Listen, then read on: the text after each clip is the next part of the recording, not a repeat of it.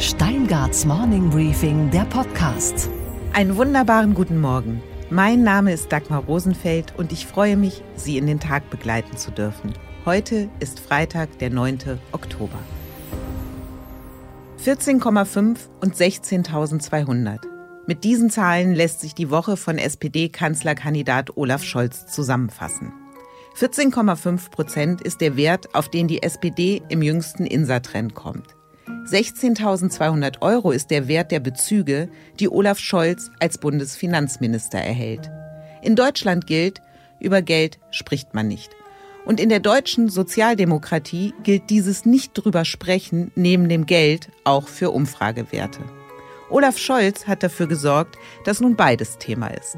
Im ARD-Bericht aus Berlin antwortete er auf die Frage, ob er reich sei. Ich verdiene ganz gut. Als reich würde ich mich nicht empfinden. Obere Mittelschicht. Nein, so viel Geld wie derjenige, der das für sich qualifiziert hat, verdiene ich nicht und habe ich auch nicht als Vermögen. Natürlich gehört Olaf Scholz zur oberen Mittelschicht. Da genügt ein Blick in die Einkommensstatistik. Das weiß auch Olaf Scholz. Dass er nicht zur oberen Mittelschicht gehören will, hat weniger mit mangelnder Zahlenkenntnis zu tun als mit seiner Rolle als SPD-Kanzlerkandidat. Denn Scholz geht es so, wie es einst Per Steinbrück gegangen ist. Kandidat und Partei passen nicht zusammen.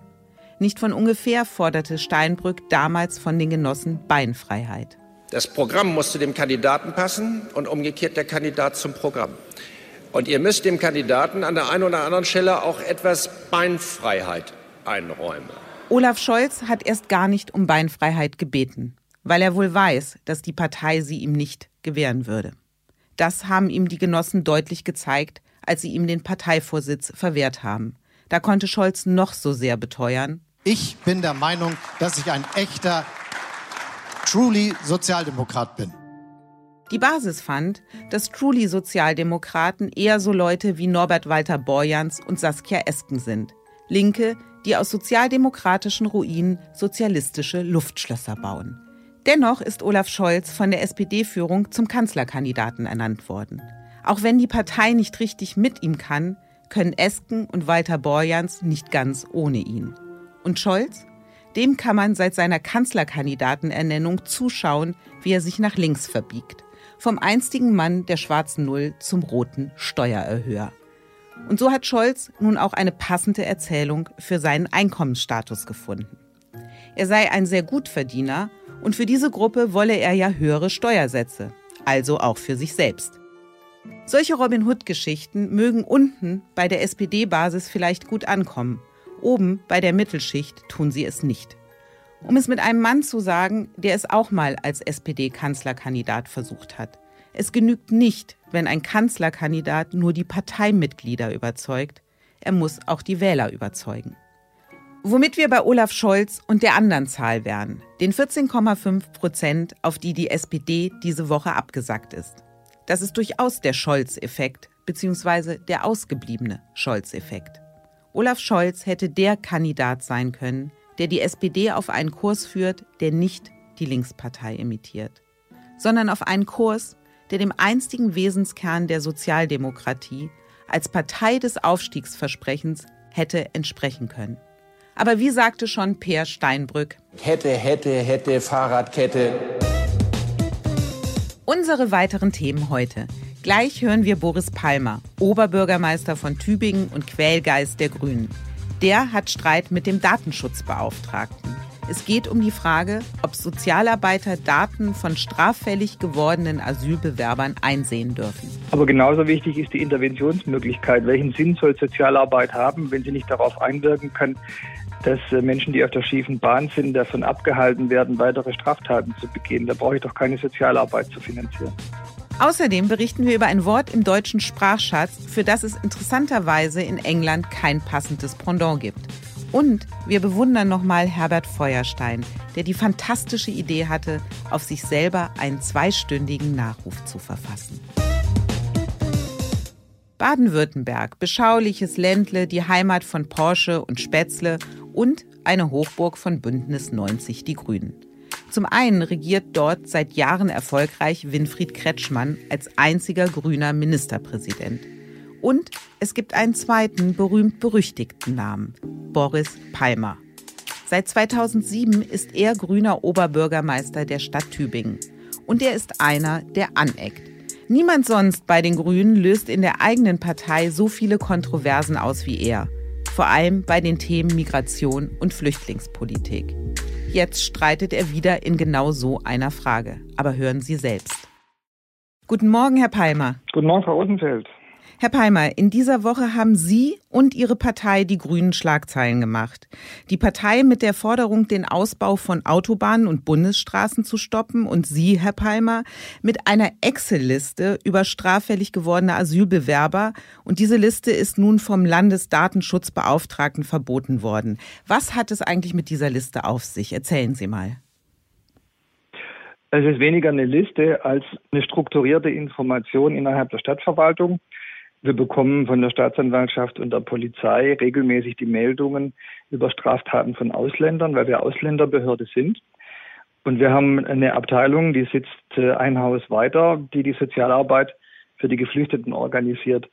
Und mir scheint es zwingend notwendig, dass die Sozialarbeiter wissen, wenn ihre Klienten auf die schiefe Bahn geraten, wenn die etwa Messerattacken oder Prügeleien zu verantworten haben und nicht wenige Tage nach so einem Ereignis denen gegenüber sitzen und bei denen den Eindruck erwecken, der deutsche Staat findet es völlig okay und dabei äh, helfen, den nächsten Antrag auf verbesserte finanzielle Unterstützung auszufüllen. So machen die das nämlich. Ich glaube, das ist ein völlig falsches Signal. Und deswegen haben wir dafür gesorgt, dass die Arbeit koordiniert zwischen Ausländerbehörde und Sozialarbeit der Abteilung Hilfen für Geflüchtete durchgeführt werden kann. Und was den Datenschutz daran stört, ist mir völlig unbegreiflich. Aber nochmal diese Liste. Das muss ich mir so vorstellen, da stehen die Namen drauf und dann stehen sämtliche Straftaten, also auch Ladendiebstahl oder nur Gewaltdelikte. Was steht hinter diesen Namen sozusagen? Da steht die Meldung von der Polizei, soweit die Straftat, um die es geht, befürchten lässt, dass äh, dieser Tatverdächtige eine Gewaltbereitschaft zeigen könnte. Ein Ladendiebstahl wäre nicht dabei. Und welche Konsequenz hat es dann für die Behördenmitarbeiter, die in Kontakt mit diesen Asylbewerbern sind, die offensichtlich oder offenbar gewalttätig geworden sind? Sind dann da Sicherheitsleute noch mit im Raum oder welche Konsequenz hat das, das Wissen darum? Das hängt von der Schwere der Straftat ab. Wenn da jemand wirklich ähm, eine Bedrohung mit dem Messer äh, durchgeführt hat, dann werden ab diesem Moment Beratungsgespräche nur noch mit zwei Beschäftigten im Raum durchgeführt, zur Sicherheit der Beschäftigten selbst. Aber genauso wichtig ist die Interventionsmöglichkeit. Welchen Sinn soll Sozialarbeit haben, wenn sie nicht darauf einwirken kann, dass äh, Menschen, die auf der schiefen Bahn sind, davon abgehalten werden, weitere Straftaten zu begehen. Da brauche ich doch keine Sozialarbeit zu finanzieren. Und der Landesdatenschutzbeauftragte sagt ja gar nicht, dass die Ausländerbehörde diese Daten nicht haben darf. Die muss sie sogar haben. So, er sagt nur, dass eine spanische Wand aufgestellt werden muss, damit die Sozialarbeit nie erfährt, welche Probleme ihre Klienten machen. Ich finde das einfach absurd. Er begründet das ja, der Landesdatenschutzbeauftragte, mit dem Gesetz und sagt, die Daten, die es bei der Polizei und bei Staatsanwaltschaften gibt, deren Weitergabe ist streng zweckgebunden. Und er sagt dann, allenfalls, wenn mal gegen einen Behördenmitarbeiter ein Asylbewerber gewalttätig geworden ist oder Gewalt angedroht hat, dann könnte man auf solche Daten zurückgreifen, aber eben nicht präventiv. Wenn Sie jetzt sagen, diese Liste, Sie beugen sich ja dem Urteil des Datenschutzbeauftragten, was tun Sie denn jetzt zur Prävention? Ich bin kein Prozesshansel und deswegen halte ich vom Verwaltungsgerichtsverfahren nichts. Aber es gibt eine andere Möglichkeit. Der Bundesinnenminister kann durch Verordnung klarstellen, dass die Zweckbindung auch die Asylverfahren und die Asylbetreuung umfasst und dann ist die Datenweitergabe zweifelsfrei zulässig und ich finde, das ist höchste Zeit. Kein Mensch hat Verständnis dafür, wenn die Behörden nicht wissen, was die rechte Hand tut, weil die linke Hand keine Ahnung hat, was auf der anderen Gehirnhälfte abläuft. So kann man, meine ich, einen Staat nicht in Ordnung halten. Das heißt, Sie werden sich jetzt an den Bundesinnenminister Horst Seehofer wenden oder wie geht es weiter? Genau, ich habe einen Brief schon formuliert, den werde ich nächste Woche abschicken und ihn auffordern, dass er uns ermöglicht, Sozialarbeit zur Kriminalprävention einzusetzen und diese absurde datenschutzrechtliche Schranke abzuräumen. Das heißt aber, ab heute oder seit ein paar Tagen gibt es diese Liste nicht mehr bei Ihnen in Tübingen. Wie viele Menschen standen denn da eigentlich drauf? Wie viele Asylbewerber? Wir haben in Tübingen 1400 Asylbewerber. 95 Prozent sind ähm, nicht auffällig, nicht straffällig, wie überall im Land, aber es bleiben eben 40 oder 50 Mehrfachdelinquenten übrig und ungefähr das ist auch die Zahl der Personen auf dieser Liste. Ähm, die Zahl der Taten ist natürlich entsprechend höher, weil es Mehrfachstraftäter sind, fast immer. Äh, es wird auch nichts gelöscht, sondern das Einzige, was gelöscht wurde, ist die Zugriffsberechtigung der Leitung der Abteilung äh, Hilfen für Geflüchtete auf diese Datei. Der Leiter der Ausländerbehörde hat die Daten weiterhin alle vorrätig und ist dazu auch rechtlich jederzeit ermächtigt. Was Fragen der Asyl-, der Flüchtlingspolitik, aber auch der Innenpolitik angeht, stehen Sie ja sehr konträr zu Ihrer Partei und werden aus Ihrer Partei auch immer wieder kritisiert. Man hat Ihnen sogar schon mal den Austritt nahegelegt. Wenn es diese Differenzen gibt und Sie so andere Positionen haben, warum sind Sie überhaupt noch bei den Grünen? Weil ich eingetreten bin, um Umwelt und Klima zu schützen und keine andere Partei sich dieser Aufgabe bisher ernsthaft angenommen hat. Ich sehe auch gar nicht ein, warum ich meine Partei wegen Differenzen in Detailfragen verlassen sollte, wenn in den Hauptthemen keine andere Partei meine Auffassungen so unterstützt und wenn ich auch in den Hauptthemen nachweisen kann, dass ich da mindestens so erfolgreich wie meine grünen Kritiker in der konkreten Praxis belege, wie grüne Politik funktioniert. Tübingen ist eine der grünsten Städte Deutschlands und dazu habe ich beigetragen. Also Umweltpolitik vor Innenpolitik. Ich meine, dass die Grünen aus vielen Gründen gegründet wurden, aber dass das verbindende Band zwischen allen Grünen immer die Ökologie gewesen ist, sonst würden wir ja nicht die Grünen heißen, sondern könnten die Sternchenpartei sein. Wir sind die Grünen und Ökologie ist das Hauptthema dieser Partei und der Bewegung, für die sie steht. Und wer sie als überzeugter Ökologe Erfolge vorweisen kann, der sollte in dieser Partei einen Platz haben. Dann lassen Sie uns doch über das grüne Band der Sympathie sprechen und über den Vorschlag Ihrer Partei und Fraktionsspitze vom Wochenende, nämlich einen Ausbaustopp für Autobahnen. Ist das der richtige Weg in einem Land, das von der Autoindustrie lebt und auch in vielen Regionen einfach auf individuelle Mobilität angewiesen ist? Also der Erfolg der deutschen Autoindustrie hängt nicht mehr davon ab, ob man das Autobahnnetz um 0,5 Prozent erweitert. Bei 11.000 Kilometern, die es schon gibt und dem marginalen Ausbautempo aufgrund der langen Planungsvorläufe ist es ja nicht mehr. Deswegen sehe ich da kein Problem. Ich also ich höre Einigkeit mit der Parteispitze. Ja, ich, ich finde einen Stopp, so wie Sie es formuliert haben, klingt schlimm, aber was gefordert wurde, ist ein Moratorium, also eine Pause, in der man nochmal überprüft, ob die alten Planungen, die oft aus den 90er Jahren stammen, noch kompatibel sind mit dem Ziel, Deutschland klimaneutral zu machen, das ja erst ganz neu ausgerufen wurde, auch von der Kanzlerin. Und dass es da Bedarf gibt, neu zu denken, das scheint mir evident. Aber es ist doch schon ein bisschen auffällig, dass die Forderung der Parteispitze explizit auch den weiteren Ausbau der A49 in Hessen enthält. Übrigens ein Weiterbau, der im hessischen schwarz-grünen Koalitionsvertrag vereinbart worden ist. Und dann diese Forderung auch noch just an dem Tag publik wird, an dem Umweltaktivisten dort im Dannenröder Forst gegen genau diese Autobahn demonstrieren. Unterwirft sich Ihre Partei da nicht den Aktivisten? Um ehrlich zu sein, ich habe von der A49 vor Anfang dieser Woche nie was gehört. Ich war dort noch nicht, kenne mich da auch nicht aus. Über die Zusammenhänge könnte ich nur spekulieren. Aber ich finde es auch nicht abwegig, dass eine Partei sich zu Themen äußert, die gerade besonders strittig sind, so wie es äh, der Hambacher Forst gewesen ist vor anderthalb Jahren. Mag es jetzt diese Autobahn sein. Manchmal gibt es symbolische Konflikte, zu denen man Stellung bezieht. Dadurch wird die grundsätzliche Forderung nach einem Moratorium und einer Anpassung der Ausbaupläne an die Klimaschutzziele nicht falsch. Herr Peimann, dann lassen Sie mich es dann doch noch mal anders formulieren. Also Fridays for Future ist ja so etwas wie die Prätorianergarde der Grünen im vorpolitischen Raum gewesen. Nun wird aber gerade von Fridays for Future, allen voran Luisa Neubauer, Kritik an der Partei immer lauter. Also die grüne Klimapolitik sei nicht radikal genug, die Partei stehle sich aus der Verantwortung. Es heißt ja eigentlich, die Revolution frisst ihre Kinder. Ist es jetzt nicht vielleicht so, dass die Klimakinder ihre Partei fressen? Zweifellos gibt es da Enttäuschungen und die Frage, wie wir darauf reagieren, ist relevant. Ich gebe Ihnen aber mein konkretes Praxisbeispiel.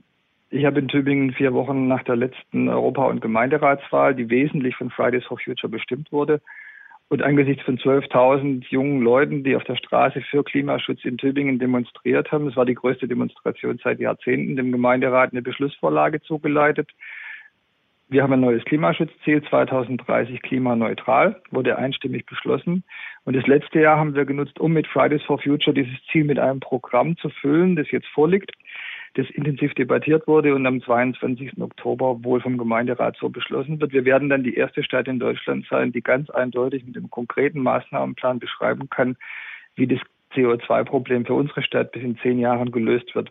Ich bin überzeugt, dass Fridays for Future sich dahinter stellen wird und ich mich dieser Kritik, die Sie gerade beschreiben, gar nicht aussetzen muss, einfach indem wir konkreten Klimaschutz machen. Aber glauben Sie nicht, dass die Grünen sich am Ende doch entscheiden müssen, für wen sie denn dann wählbar sein wollen?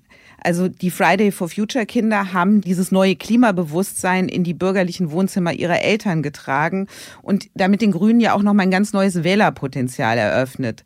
Und wenn die Grünen jetzt wieder zu einer radikalen Ökopartei werden, drohen sie dann nicht genau diese Wähler wieder zu verlieren? Das wäre nur dann der Fall, wenn es den Widerspruch zwischen Ökonomie und Ökologie noch gäbe. Das ist aber gar nicht der Fall. Dauerhafte Ökonomie ist nur noch möglich, wenn wir den Klimaschutz ernst nehmen, und zwar radikal ernst nehmen. Tübingen ist dafür auch das beste Beispiel. Wir haben schon in den letzten zehn Jahren ein Rekordwirtschaftswachstum mit Rekord-CO2-Reduktionen verbunden und werden das auch in den nächsten zehn Jahren tun. Da bin ich fest überzeugt. Und deswegen bin ich sicher, dass wir die bürgerlichen Wähler genauso bei uns halten können in Tübingen wie die Fridays for Futures. Herr Palmer, jetzt haben Sie gerade wie ein richtiger Grüner geredet. Und weil Sie ja doch ein richtiger Grüner am Ende sind, kann ich das Gespräch natürlich das nicht beenden ohne über die Kanzlerkandidatenfrage gesprochen zu haben. Also Winfried Kretschmann, der einzig grüne Ministerpräsident in diesem Land, hat die Vorstellung der Grünen, bei der Bundestagswahl stärkste Kraft werden zu können, Träumerei genannt. Robert Habeck hingegen hat gerade erst erklärt, dass er sich sehr wohl eine Kanzlerkandidatur zutraut. Sollten die Grünen einen Kanzlerkandidaten aufstellen, ja oder nein? Ich halte es nicht für eine gute Idee. Ich glaube, ein Spitzenkandidaten-Duo hat sich bewährt und wäre auch jetzt die richtige Lösung. Dafür gibt es zwei ideale Personen, nämlich die Parteivorsitzenden. Und den Anspruch, jetzt stärkste Partei zu werden, wird die Mehrheit der Menschen im Land doch als etwas, ja, wenn nicht träumerhaft, dann doch überzogen bewerten. Deswegen würde ich dazu nicht raten. Das waren tolle letzte Worte, Herr Palmer. Ich danke Ihnen ganz herzlich für dieses Gespräch. Ich danke Ihnen. Schönen Tag noch. Ich bin heute auf Twitter auf ein wirklich sehr schönes Weihnachtsgeschenk gestoßen. Im Geschenkshop des Weißen Hauses wird für 100 Dollar eine neue Gedenkmünze angeboten. Präsident Donald Trump besiegt Covid-19. Wirklich kein Scherz. Kostenpunkt 100 Dollar. Das einzige Problem vielleicht, die Münze ist erst ab dem 14. November lieferbar. Vielleicht ist Donald Trump da ja schon abgewählt. Das kann jetzt sicher Julius van der Laar einschätzen, der zusammen mit Gordon Ripinski den Pioneer-Podcast Race to the White House moderiert. Hallo Julius. Hallo Dagmar. Was glaubst du denn, wie sieht es gerade für Donald Trump in den USA aus?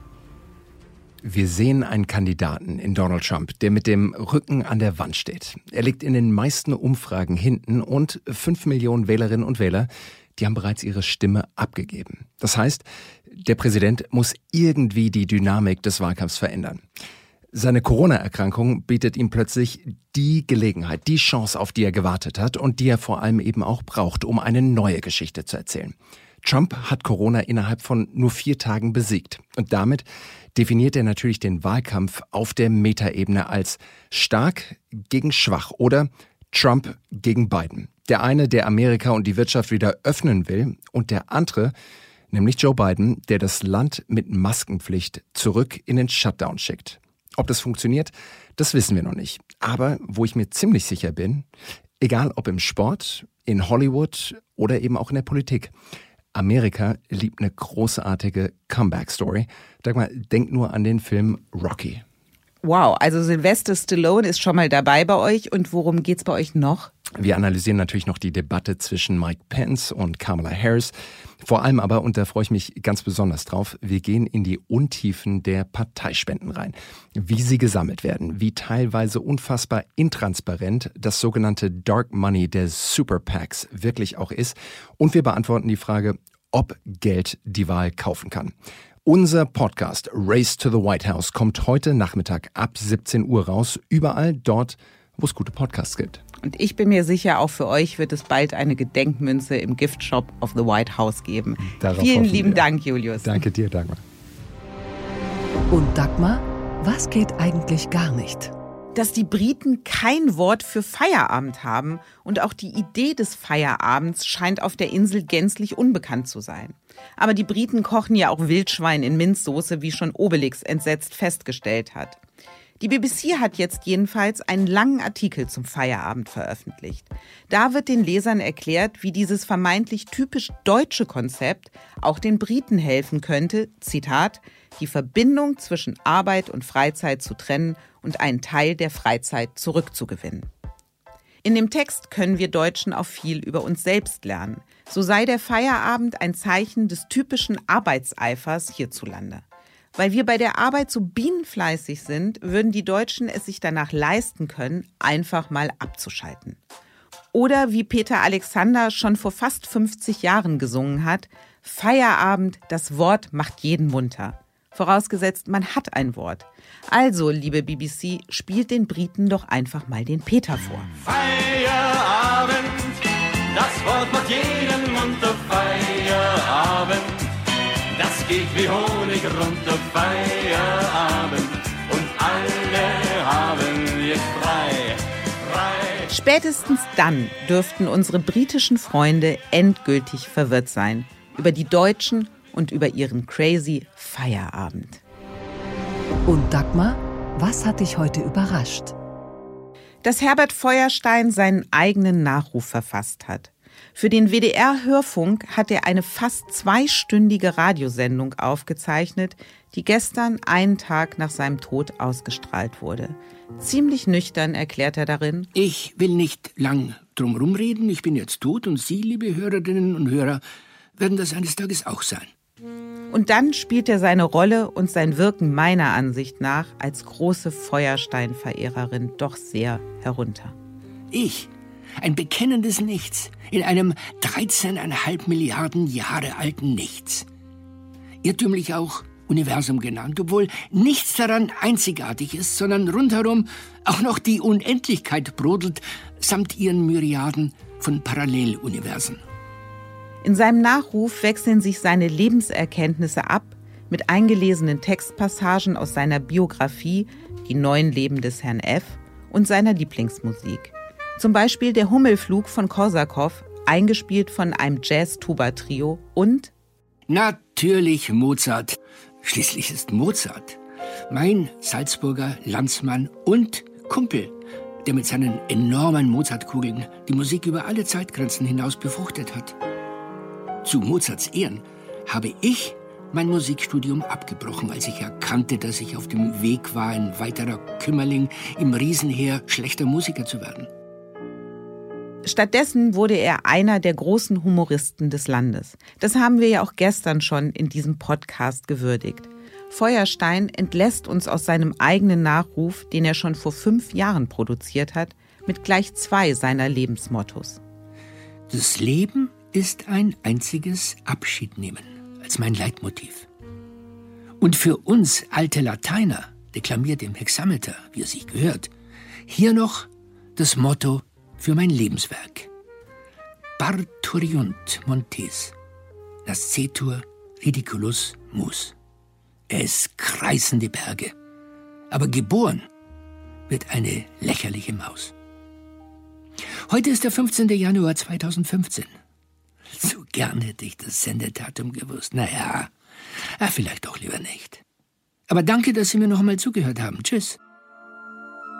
Das Tschüss kommt dann doch etwas kurz. Und wenn das Leben, wie wir gerade gehört haben, ein einziges Abschiednehmen ist, dann wollen wir diesem Abschied doch ein wenig mehr Raum geben. Zum Beispiel mit dem Abschiedslied, das wie kein zweites für seine Wahlheimat Köln steht.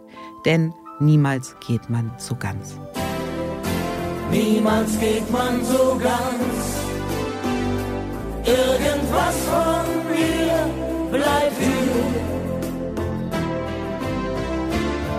Es hat seinen Platz immer bei dir. Bleiben Sie aufrecht, irgendwie. Ihre Dagmar Rosenfeld.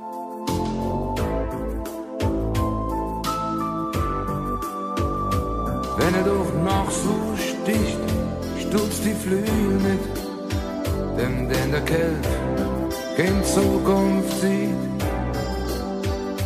Marnem Vagabund, dort hätt's nicht wund, Fliegestück mit, ob singem Weg.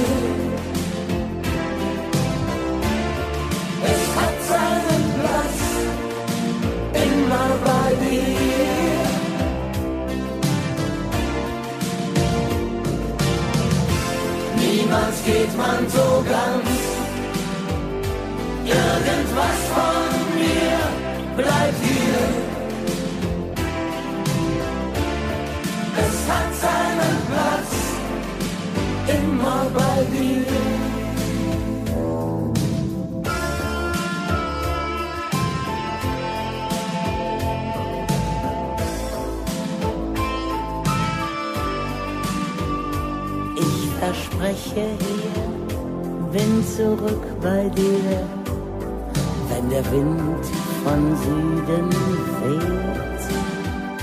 Ich sag nicht leb wohl, das Wort, das klingt wie Hohn. Völlig hohl. Macht jo.